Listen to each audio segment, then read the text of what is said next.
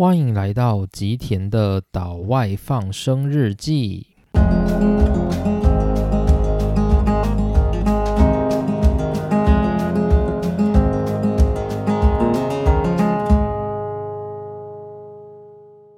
大家好，欢迎来到今天的内容。那今天要聊什么呢？今天要来聊聊论文投稿的心得。那这个部分其实之前一直就很想聊。那其实主要的问题是因为我大概在今年五月的时候投稿了我在博士班生涯的第三篇论文。然后投稿到就是美国知名的物理期刊《Apply Physics Later》。那这个期刊其实大家应该，如果在这个业内的人应该蛮熟悉的，这就是一个非常非常老牌的，含有各式各样领域的重要论文的一个期刊。那就是。这个期刊呢，它其实算是我投稿生涯里面最难的一个期刊了，因为毕竟我之前投稿的期刊其实都不算是很困难的，所以呢，我就一直想说要等这个期刊过后，我再来讨论这个就是投稿论文的心得这个主题。可是呢，我的这一篇论文大概是经历了大概两个多月，也就是在。最近七月初左右才正式被接受，所以这个心得文呢就留到七月左右才来进行。那就是关于投稿论文呢，我不确定，就是在我博士生涯的后面这一段日子，因为我离我博士班毕业大概还有八个月左右的时间，所以呢，我。不确定我是不是还会在这个八个月内再投稿新的论文。以我目前的状况是手上已经没有足够可以投稿论文的数据了，所以如果我今天就这样放着摆烂，因为。我目前看起来，论文投稿数目也已经到达了就是毕业门槛，所以其实我现在就算不写论文，或者是我不做任何的实验，应该都还是过得去。那主要就是看我们指导教授他想要把我逼到什么样的程度才够，大概是这样子。那不然的话，就是以我现在目前三篇的数量。就是以毕业是绝对没有问题的，所以我就想说，就是趁这个三篇正式结束之后，来做一个关于我投稿跟做研究的一些心得的梳理。所以就有了今天这个主题。那我先说一下我们研究室的毕业门槛，或者应该是说京都大学理学研究科化学专攻的这个毕业门槛。但是其实我觉得毕业门槛其实根据每个不同的老师还是会有一点点些微的差异。那以我们自己的研研究室，就是我们教授规定的毕业条件是要有两篇是自己写的，就是第一作者的论文。那另外额外还要有一篇是有挂着自己名字的论文，那这个论文呢可以是自己写的，也可以是就是。跟别人合作的，然后只是挂名在上面都可以。那主要就是要有两篇主要第一作者跟一篇就是参考性的共同作者的论文来作为我们的毕业条件。那这个专攻呢，基本上是没有要修任何课的，所以就没有任何毕业学分这一类的问题。所以只要好好的把那些论文给写完就好了。那我的话，因为我自己在这个研究过程中做的主题跟我们的研究室同学是完全不一样的，所以我完全没有就是把自己的名字挂在任何别的同学所发表的论文上面，所以这等于就是我除了两篇。过去发的论文之外，我还需要第三篇论文。于是呢，我就自己又写了第三篇。那这第三篇写完了之后呢，就代表我那毕业条件的三篇都收集完成。那毕业就是基本上就是没有什么问题的这样子。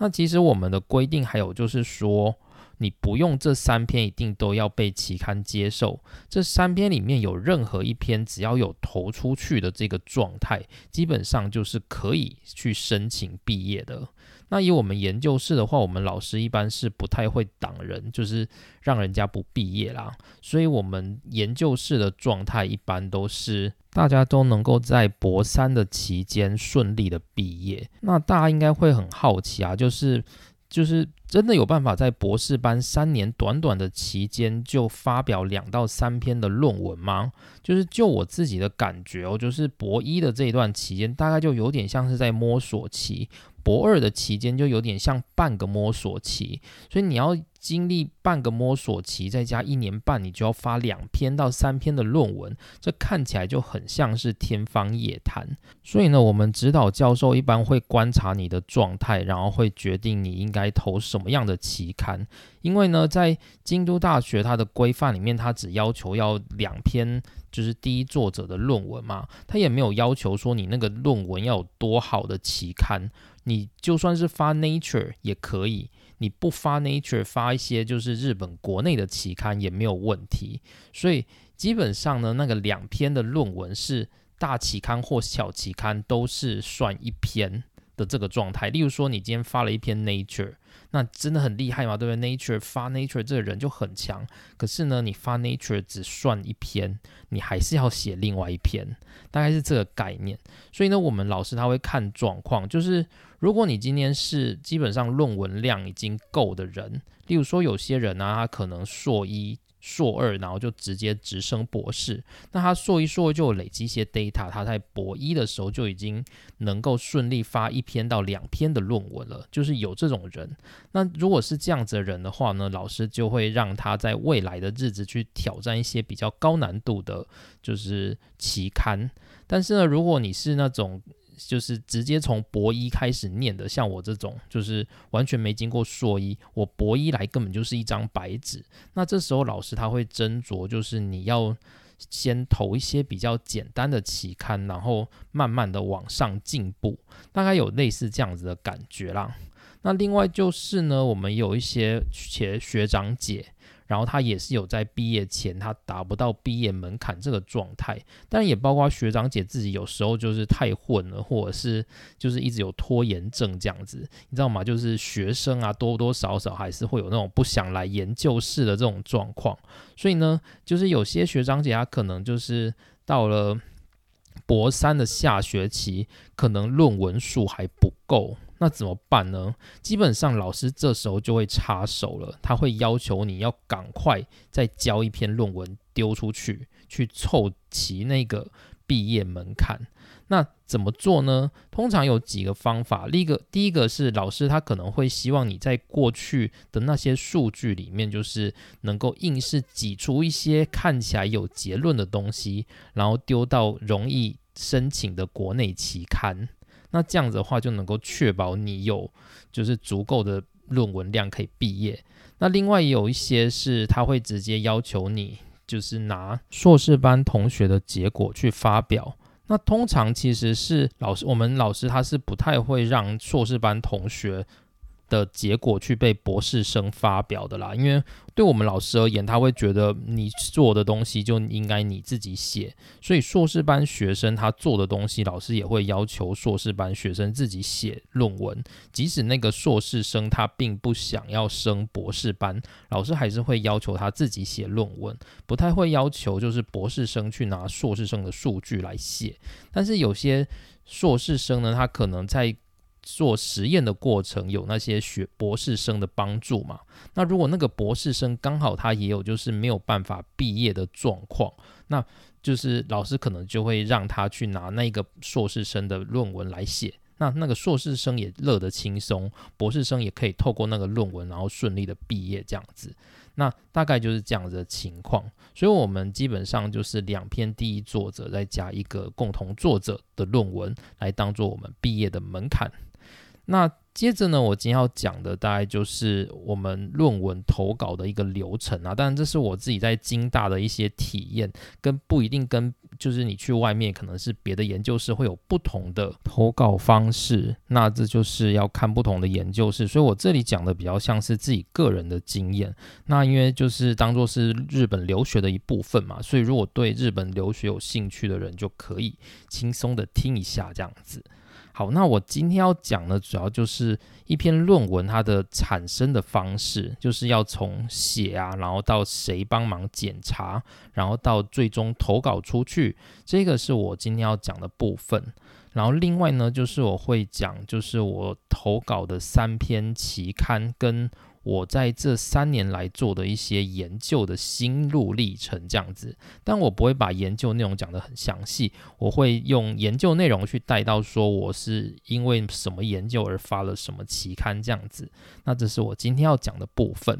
好，那首先第一个就是我们一篇论文它是怎么写出来的。那所谓的论文哦，就是不是那种就是硕班、博班毕业的那一种论文啊，是就是一般要投稿国际期刊那一种全英文的论文。那我们的论文是怎么产生的呢？那以我过去在硕士班的经验，其实我过去硕士班是在台湾，就是在成大念的。然后我们那时候投稿论文的方式是这样子，就是应该说我在台湾的研究是，我们的指导教授就是他是一个很。高的高官，所以他其实是不太管研究的。那他对研究的内容其实基本上也完全不了解。所以一个研究要怎么主导，完全就是由博士生自己处理。那我那时候呢，是以硕士生的就是身份，然后在就是成大念研究所嘛。那我念的时候，就是有一个专门的博士班学长来带我。那主要呢，就是我自己做的实验呢，最后就是可以让博士班学长去写他的论文，大概是这个状态。那我们通常呢，就是实验，因为硕士班嘛也是懵懵懂懂，所以实验主要都是由博士班的学长在主导。那博士班的学长，他如果看到你的结果，他觉得说，诶不错，好像看起来可以发表了。那博士班的学长他就会开始写这样子。那我那时候呢，也是就是跟博士班的学长一起写。因为我不知道，应该是说博士班的学那时候跟我们还算蛮好要好的，那他就希望我们可以帮忙一起写论文这样子。但你就算不写，你还是可以在论文里面挂一个名啦。但是对我而言，我就觉得说，嗯，好吧，就是当做是感谢学长这样子，所以我有帮他写就是论文的某一些部分。那我们在台湾的那个指导教授，其实基本上在你写完论文前，他都不知道你在做什么，他只大概知道你好像是在做某一个东西。但是他不会知道你细节是在干嘛，他也对你你做的那些细节，就是例如说，我们今天做出一个元件好了，做一个电晶体，然后我们会量测嘛，然后觉得说，哎它，它电性好像不错哦，那接着你就要解释说为什么它电性不错，然后你会做一些检验，那这些过程呢，老师其实都是一窍不通的，那老师唯一只在意的就是，哎，那个元件的电性好不好？好的话，老师就会很高兴啊；如果不好的话，老师就会生气。这样子，大概就是这个状态。那但是对于就是今天这个元件好要怎么解释，有什么好的物理模型，我们老师是一概不通的。所以在你把这一篇论文完稿交给老师之前，老师是完全不知道你在做什么。那所以，我们就是跟学长合力完成之后呢，就会把这个论文交给老师。那其实呢，就是在还没交之前啊，老师没事就会一直问说：“诶，你有没有进度啊？有没有要写论文啊？”他每天就是这样子问而已，但是他不知道你在做什么。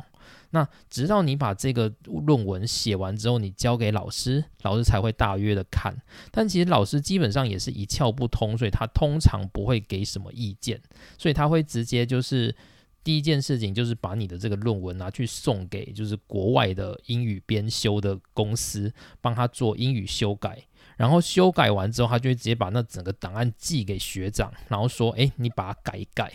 然后学长就会把那些英语再改过，改完之后呢，再寄给老师。那老师如果看一看，他觉得嗯图还好啊，然后就是字文字看起来好像还符合逻辑，他就会直接让你去投稿了。所以最后呢，就是我们投稿的这个文章，它就是直接丢到国际期刊里面去投稿嘛。那大家不知道，就是论文投稿的那个流程哦，就是通常论文投稿的流程是这样子，就是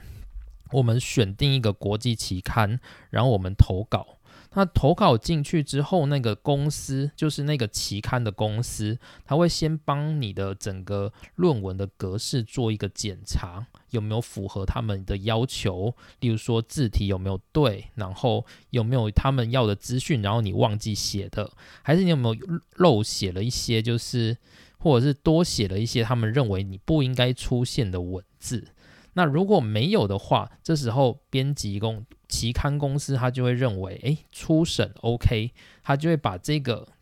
论文传递给叫做副编辑 Associate。editor 的这个角色，那副编辑是一个什么样的角色呢？副编辑的话，基本上就是决定你这篇论文可不可以刊登的一个关键性角色。但副编辑这个角色啊，它通常是一个官位比较大的职位嘛，所以它其实是不是所有的领域他都知道的，所以他没有办法看完你的这一篇论文，他就觉得说，哦，你这篇论文他应该要被接受，或者是应该要被拒绝。通常副编辑他是没有这种能力的，当然也是有啦，就是如果你刚好你丢的论文很符合副编辑的专业的话，当然是有机会。那如果没有的话，一般的话都是没有，所以一般副编辑收到这个论文的时候，他自己也会先看过。可是他看完之后，副编辑基本上是不太会有意见。他会做一件事情，就是把这个论文丢给 reviewer 去做检阅。所以呢，副编辑他就会去找可以负责审理你的论文的编辑。也就是说，例如说，你今天投的这个领域可能是半导体好了，半导体的元件，那你就丢给副编辑。那副编辑呢，他可能现在是在做，例如说，他是在做通讯领域的专家，可是他对半导体元件并不是那么了解，怎么办呢？他就是大约看了一下你的文章之后，他会去判定你这个文章是属于哪一个。分类适合哪一个专家，然后呢，他会去帮你找，就是符合半导体元件专业的编辑去审核你的论文。所以这时候就是所谓的 peer review，就是他会去找 reviewer 来帮你做论文的审核。那 reviewer 通常是怎么产生的呢？就是通常你在投稿的时候，期刊会要求你给一些你推荐的 reviewer，但是他会要求你说你不要去推荐那种就是你认识的人，或者是就是什么就是在同一个大学，或者是就坐在隔壁的教授这一类的，就是你不能。写这种人，你要写一些在这个领域里面比较大咖的人物，或者是就是你引用的一些论文里面有写到的一些大咖的人物来当做你推荐的。就是 reviewer 这样子，那有时候呢，就是那些副编辑他会采用你的意见去选择那些你推荐的 reviewer。那有时候呢，应该说大部分的时候 reviewer 都不会采用，他只是当个备用。他通常都会去选择就是他自己喜欢的 reviewer。所以之后他选好 reviewer 之后，他就会发出邀请函去请那些 reviewer 来帮你审核论文。所以这个就叫做 secure reviewer 的状态。那通常呢，不是每个 reviewer 他接到邀请函，他都愿意去接受哦。例如说，你今天有一个，就是我们刚刚讲的那个通讯的副编辑好了，然后他找到了一些半导体元件的专家，然后就写信给他们说：“诶，你可不可以来担任我们的 reviewer 的时候？”通常不一定每个人都会说好，有些人他可能会说：“哦，不要，我很忙。”或者是。这个这边领域就是跟我的志趣不合之类的，会拒绝。所以有时候你就会看到你的文章的状态会变成就是 reviewer decline to review 这一类的，就是 reviewer 他不愿意去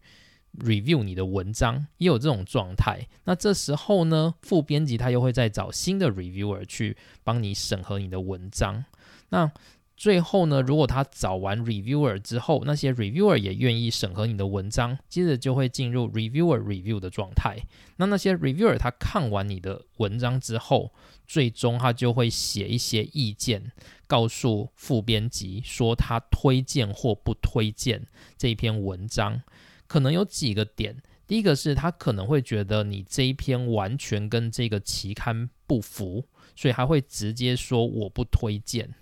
那另外也有一种状况，就是他觉得你这个文章蛮适合这个期刊的，但是呢，你的品质还不够，所以呢，reviewer 就会开始提很多的问题，针对你的论文提很多的问题，希望你能改进。那如果有时候他可能会要求你，就是改一些文字，或者是加一些引用，那这个就算是小问题啦。那他也有可能直接要求你补数据，或者是某一个内容直接重做，或者是加做某一些他自己觉得重要的内容，这样子。那这样的话就叫做大修。所以这时候呢，他就会把这个意见丢给副编辑。那副编辑最后看完的 review 的意见之后，他会决定你这篇文章该被接受还是不被接受。那如果不被接受的话呢，他就会回信给你，然后跟你说，编辑有要求你要做一些修改，请你修改之后，在几天后再回传。之类的，那这时候呢，你就要开始进行修改的动作了。你可能会针对就是那些 reviewer 的问题，然后来做一些回复嘛。那或者是就是你就改你的论文，然后在时间之前再寄回去。那寄回去之后呢，又会回到副编辑手上。那副编辑他又会再找 reviewer 来看看，就是你回答合不合理。那如果你回答的够合理，或者是 reviewer 也觉得嗯好啦还 OK 啦，那他最后就会接受。或者是 reviewer 他可能又觉得嗯好像有一点点不好，他有可能会要求你再做一些修正。那这时候呢，副编辑他又会再告诉你说，请你再修正，那你就要再继续修。那修完之后，他就再还给他这样子。那有时候呢，有些期刊他是修一修之后，他就觉得说啊，你这个越修越不好，他就会直接。第二，你修完之后，他可能会回复说：“我拒绝你的投稿，也是有可能的。”大概就是类似这样的状态。总之就是你会跟这个副编辑做一一连串的沟通，直到你的文章被接受或者是被完全拒绝为止。大概是这个状态。那所以呢，我们的。我以前在台湾的概念是，就是我们的硕士班的指导教授是几乎没有在管的，所以他就是随便顺一下你的论文，然后英文没有问题，他就让你去投稿了。然后，至于这篇文章要投稿的那些策略什么的，他完全没有办法参与，也没办法给你意见，所以就是由我们的博士生自己在跟 reviewer 做 PK 的这个感觉。那刚刚有提到，就是那个 reviewer，我们不是在投稿的时候可以先选一些我们自己推荐的 reviewer 吗？那我在硕士班的期间，还真的是有看过有副编辑，他直接选择我们推荐的 reviewer 来审稿。那这里因为就是牵涉到一些机密问题，或者是我觉得不是算是很很适合明白的讲，所以我这里通通都用代号好了。就是呢，我们先说有一个投稿的人，他叫做 A，A 是一个学生，他他写完的论文，然后他要投稿。那他有一个指导教授，这个指导教授叫做 B。好，那指导教授呢，他在过去有一个学生。就是以前也是在同一个大学，是我那个 B 的学生叫做 C，那个 C 他毕业之后到别的大学去担任就是教职，所以呢，就是 A 他在写就是这个推荐的时候，推荐的 reviewer 的时候，他就写了那个 C 来当做就是审稿人这样子，那结果好死不死就是副编辑啊，他就选了那个 C 来当审稿人，那 C 嘛，你知道 C 他是过去 B 的学生。所以 C 怎么可能自己去胆敢这样子直接对 B 的研究室的学生做审稿？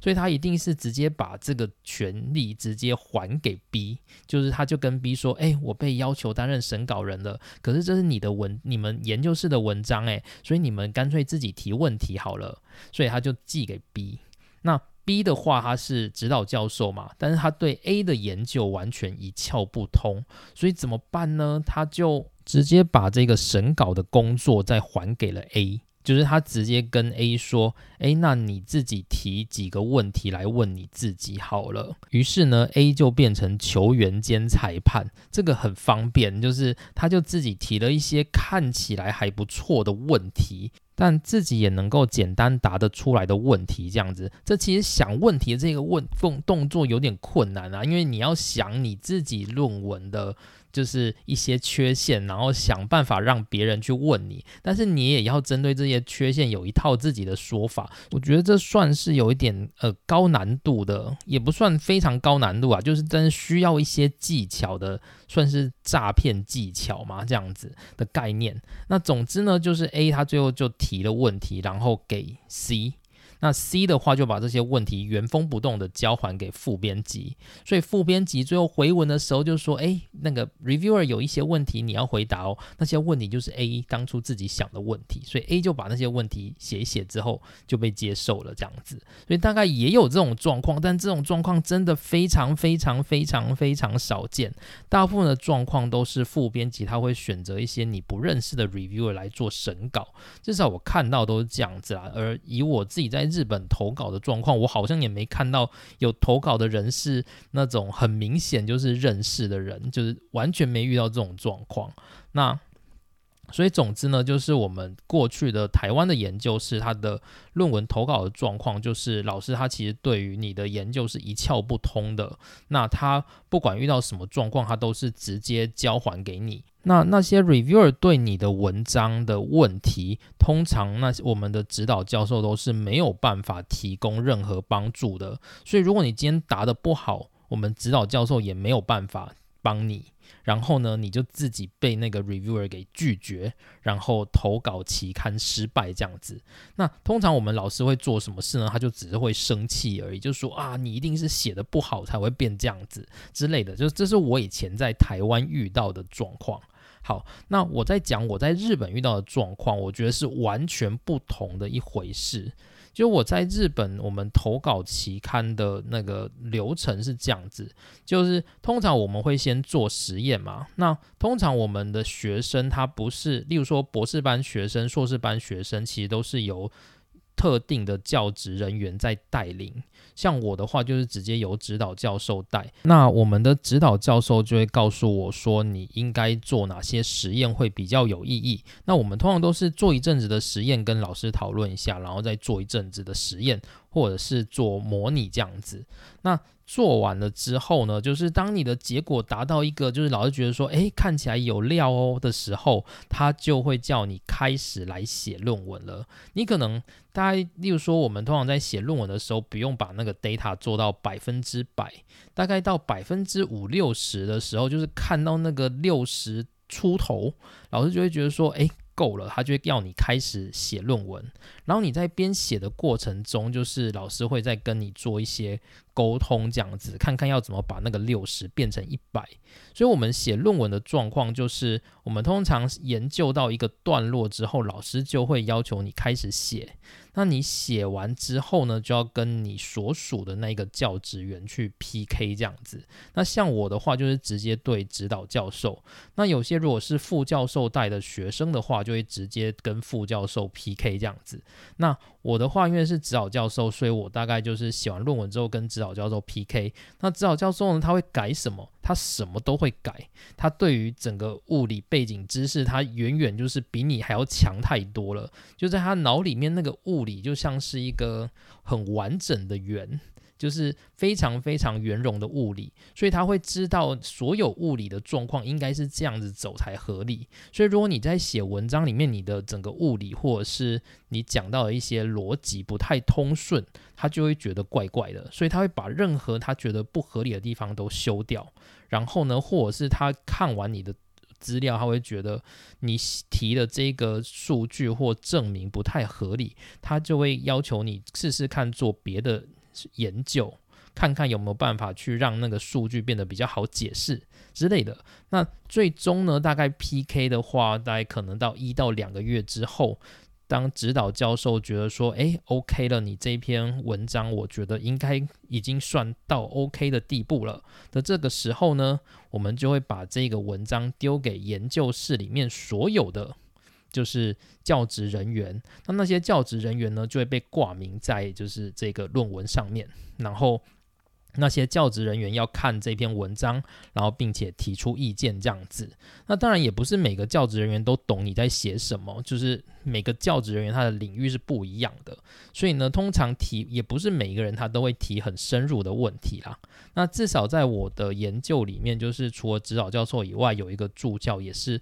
比较懂这个领域，所以他也会提一些问题。那最后这些共同作者都觉得没有问题的时候，就我们就会开始投稿这样子。所以我们在投稿之前，其实我们已经经过非常缜密的训练跟修正，去让整个物理变得圆融，然后让整个文字变得通顺，然后让整个文章看起来比较完美的状态时候才会进行投稿。所以这跟我们在台湾那种就是只秀秀英文就投稿的这个状态是不太一样的。但我觉得这并不是台湾跟日本的问题，而是就是老师。本身的问题，因为像我在日本念博士班的这些教授们，他们看起来都是对研究蛮有热忱的，就是相较于就是做一些官僚的工作，就是对于。研究是热程度是很高的，所以他们很乐于去解决研究的问题，甚至就是去写 paper，就是直接去帮你修改论文，都是他们非常乐意做的事。所以我感觉在日本，就是我做研究很像是一个 team 在跟你一起合作的感觉。那所以你丢出去的那些共同作者是真的很有意义，因为每个人都真的针对你的文章做了很重要的评价跟修正，这样子。好，那这个就是我们论文产生的状况。那接着就讲讲我自己研究的状况，跟就是我投稿的状况好了。那我是在二零一九年进入京都大学念博士班，所以我那时候是博一。那我在博士班一年级的状态其实不是很好，就是我那时候刚进去这个研究室，其实我什么都不懂。虽然说我知道我有想做的东西，就是我想要做跟磁壁相关的研究，但是我不知道这个研究是可以可以给我怎么样的资源去做这个研究，然后甚至对于怎么做这个研究我都不是很清楚。就是毕竟我就是几乎是一张白纸进到这个研究室里面的。那为什么是一张白纸呢？因为我当初是在半导体业界工作。然后我觉得说，我想要选一个完全比较不一样的领域，所以我就选了我目前这个叫做自旋电子的领域。那为什么我会选择自旋电子的这个领域呢？就是自旋电子它就像是你可以操控电子的，不只是电荷，还包括电子的其他维度。就是我们知道电子的自由度，就是电子它有负电，所以说你可以用。正电或负电去操控这个电子的移动嘛？那除了这个之外呢，就是电子还有一个特性叫做自旋。那自旋就是通常因为依照包利不相容原理嘛，所谓电子就会有两个状态，一个是正自旋，一个是负自旋。那正自旋跟负自旋这两个状态就会产生不同的效果。所以就是，如果你能够操纵这两个状态的话，你就会产生新的物理跟新的元件。所以我那时候就觉得说，就是我们操控这种电子自旋就可以产生新的元件，我觉得是对未来应该是一个很有希望的领域。那说自旋电子，大家可能会觉得，诶，是在讲这什么鬼？那自旋电子这种东西其实就是磁磁磁铁，因为它有。电子有上自旋方向跟下自旋的方向的不同，所以就产生了不同的磁性。所以电子自旋就是在操控磁的动作，就是你可以这样想就好了。那我那时候刚开始进去的时候，就一直想说要来去做跟磁壁移动相关的研究，因为我一直觉得磁壁移动最后也是可以。制造成就是新的电机体技术，那我会觉得它很酷这样，所以我就选了这个领域。那可是呢，就是我进到这个研究室之后，其实我对于这个领域其实也还算是一窍不通的。那我刚进去研究室的时候，就是老师就要求我去接了一个 case。这个 case 就是因为我们的研究是过去有在跟日本东电化公司合作，然后也是在做磁壁相关的研究，所以老师就觉得说，既然我喜欢做磁壁，而且我有在业界待过的经验，不如我就去接那个就是东电化的这个 case。那东电化呢，他以前是派工程师直接来我们研究室做实验，可是那工程师呢，就是刚好从二零一九年他就要转任了。所以他就没有办法来做实验，所以老师就说，那不然就由我来担任，就是东电化的这个手下，来帮他们做实验，然后我们从中找到是不是可以写论文的这个这个物理机制这样子。那总之呢，这就是我刚开始的状态，然后我就开始来做实验了。那刚开始呢，我也是就是。什么都不会啊，然后东电化的人也不会教你做实验嘛，那一定是我就拜托研究室一些还算是会做实验跟磁壁还有相关的一些学长姐来教我，那所以我就慢慢摸索的把实验的那个过程给就是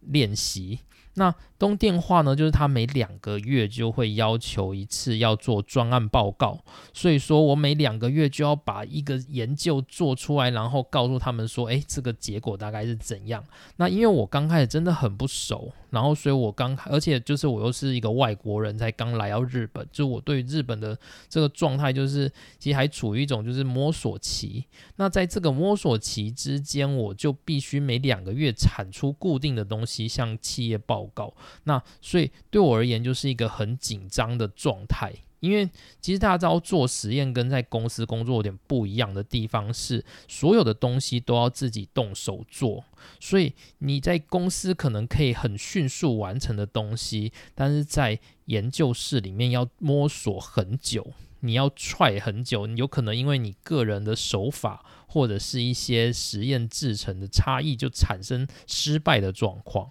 所以呢，就是我必须要在这个失败的过程中，还要能够在两个月产出一篇结论来告诉业界，就是公司说我做的怎么样。所以这一段过程，就是我每天都是被公司啊跟老师就是追着跑这样子，就对我而言是非常非常的痛苦。那所以呢，就是我在二零一九年的年底也患了，就是比较严重的焦虑症。那那个焦虑症已经就是严重到，就是你每天都会产生负面的情绪，会觉得自己为什么要活着，这样就已经到了这种地步了。所以这种就已经有点进入忧郁症的状态。所以那时候呢，就是我也觉得说啊，好累哦，那要不要放弃这样子？也想了一阵子，那最后就觉得说。都来日本了，还是想要好好把它念好。那那时候其实精神状态真的不佳。那最后呢，我就是在二零二零年的年初，我就去看了身心科，然后我就告诉身心科这个状况，所以身心科他就开了抗忧郁的药物给我，所以我就透过了抗忧郁的药物开始。就是治疗我的精神，然后慢慢的就是我就发现，哎，我的负面情绪慢慢的减少了，诶，我觉得很神奇哦，就是这种焦虑症状的事情，这个我到时候再开一个专题来讲比较细的部分好了。那总之呢，就是我焦虑症获得了改善之后，我就是又可以继续的做研究。那做研究就是一直做到博一下学期，其实。就是东电化的那个研究都还没有任何比较可以写论文的成果。那但是呢，就是我已经有慢慢的按就是培养就是自己进行研究的那个情绪了。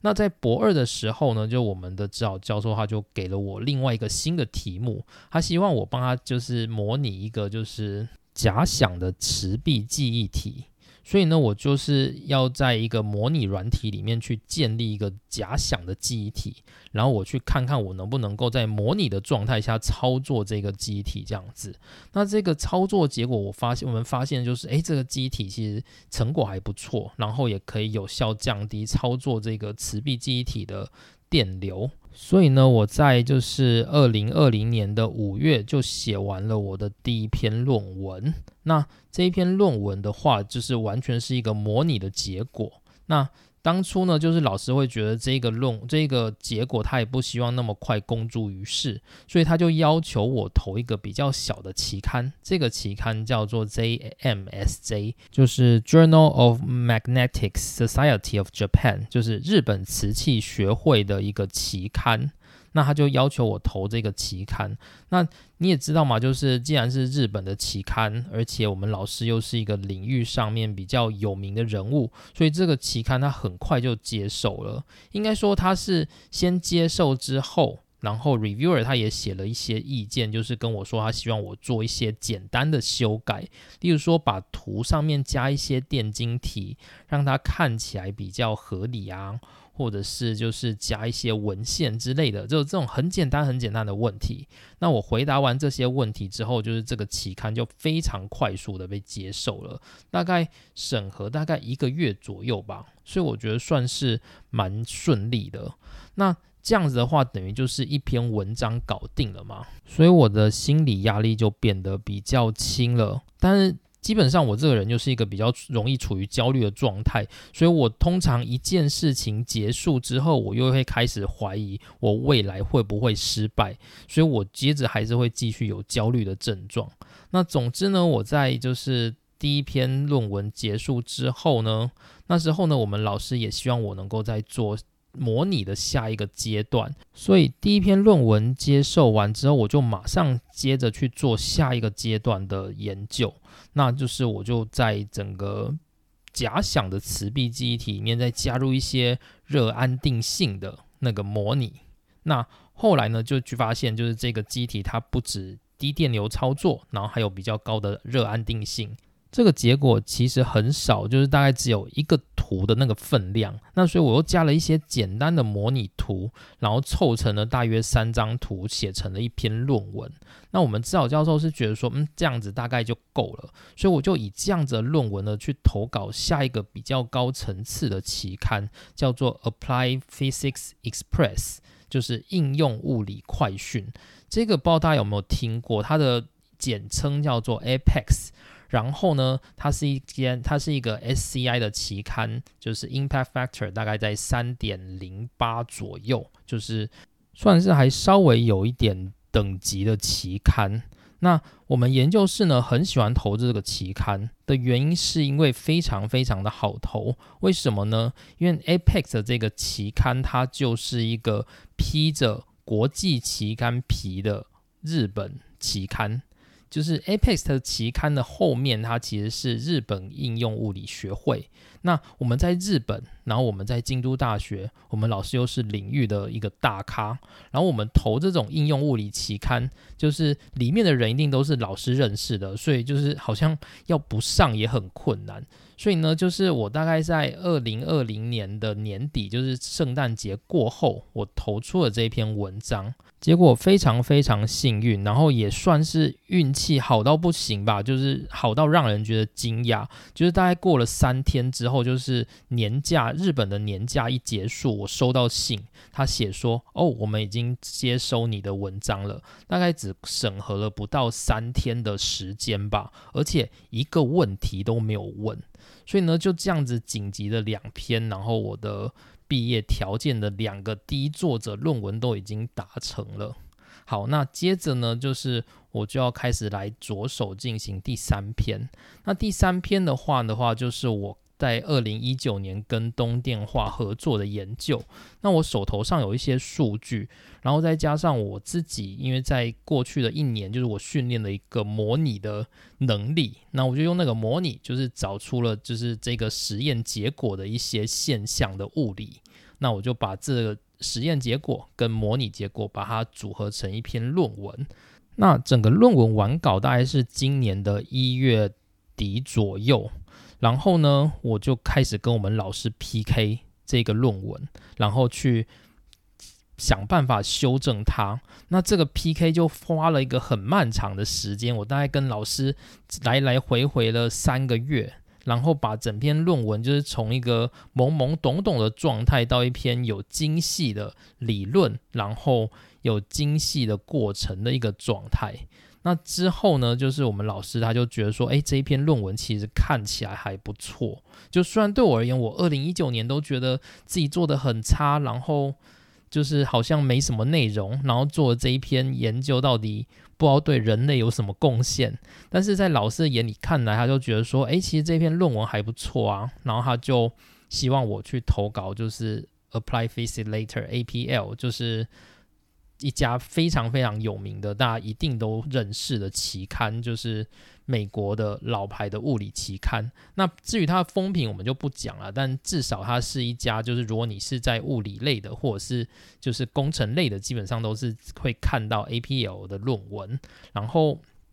APL 的话，它的就是 impact factor 大概是在三点七、三点八左右。那大概是这个等级的程度，所以呢，老师就要求我去投 APL 这样子。那在投 APL 之前呢，就是我们也有送英语的审核去做编修，因为这一次呢，我们要投的是 Apply Physics Later 嘛，所以就是是一个美国的期刊，所以对于英语的程度会有比较严格的要求。那我那时候呢，在选这个英语编修的这个厂商啊，我也是想了很久，然后我最后就选了这个 Apply Physics Later 他们自己推荐的一个厂商。我想说，这样子如果我们选这个厂商，是不是也有加分的效果？就是让他们赚一点钱，然后他们会觉得很高兴这样子。总之，我就是选了这个厂商，然后来做英语编修。然后呢，在修完之后。我又寄给共同作者们，就是我们那些研究室的教职员看。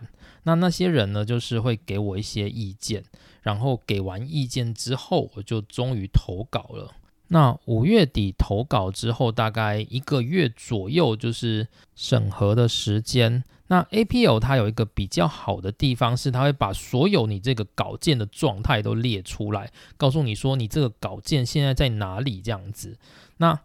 就是这个稿件就按照我刚刚讲的那个流程，先经过就是期刊的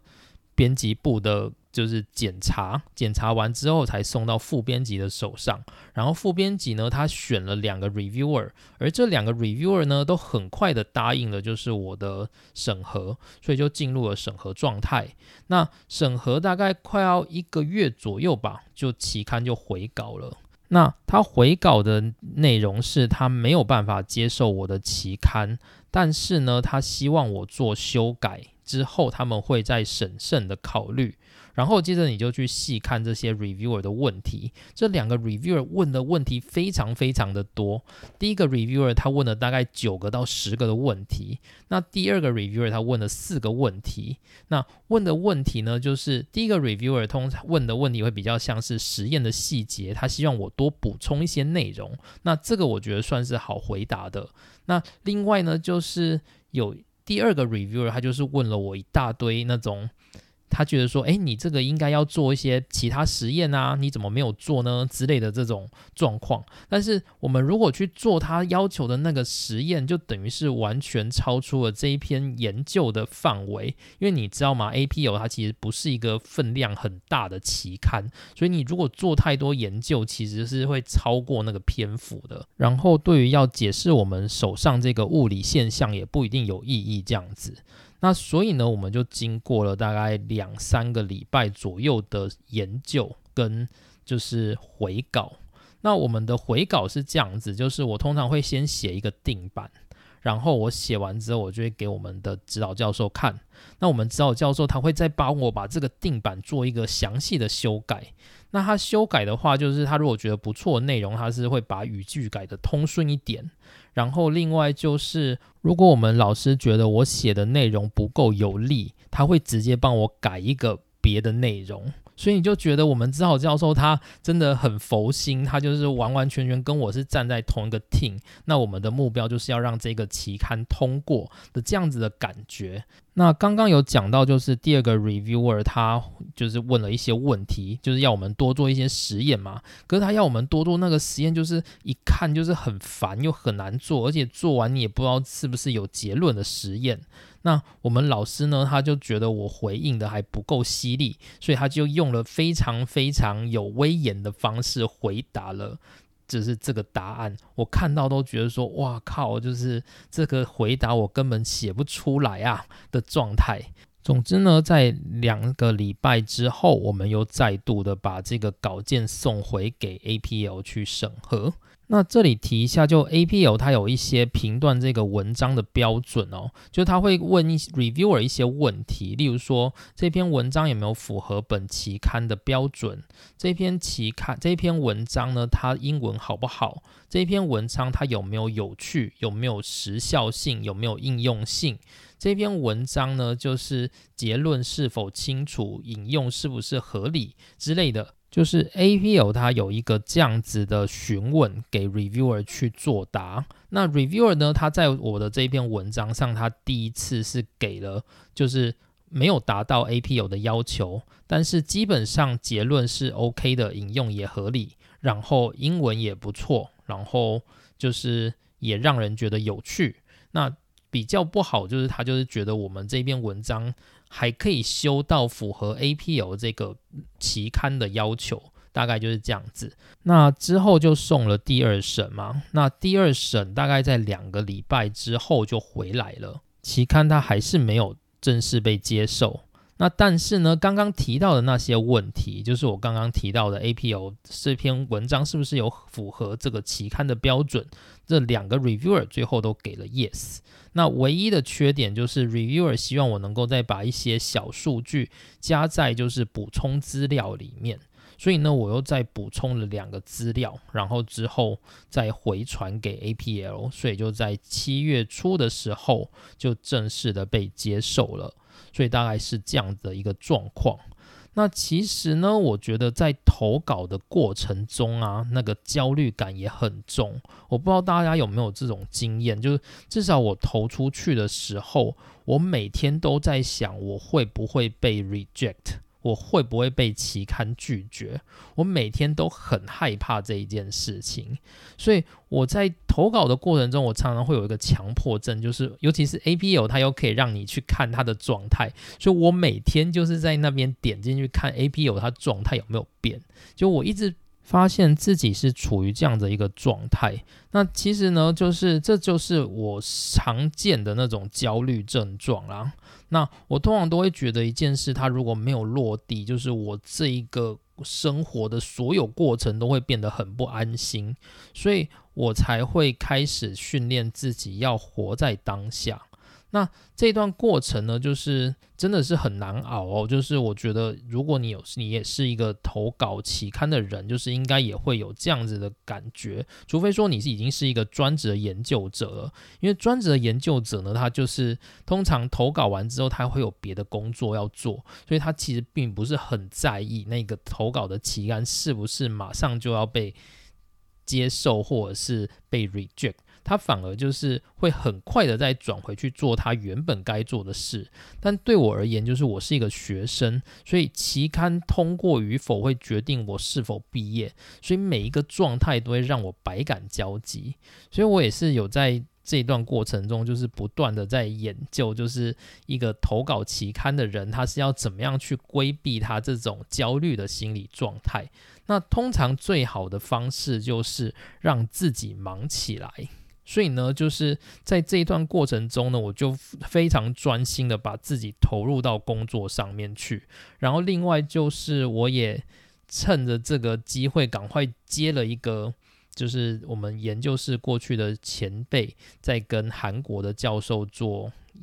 合作的一个案子，那我要帮他们做一些就是原件。那因为制作原件就是对我而言是轻松的，但是又可以专注其中，所以我就利用这个方式想办法去收摄自己的内心，不要觉得焦虑这样子。那当然这也是还是很困难啊，所以就是我认为就是在投稿这个过程中，如何去对抗自己这个心魔，也是一个很重要的课题。好，那这就是今天我要讲的，就是没有什么特别重要的内容，全部就是我自己的流水账。所以我发现，就是我这一个 podcast 的录音啊，几乎完全没有剪辑，就是我一直是用一个非常稳定的方式在录音。好，那总之这就是我的博士班的投稿心得。其实我本来还想要混杂，就是我在博士班做研究的一些心路历程的感受进去，可我发现篇幅好像不太够，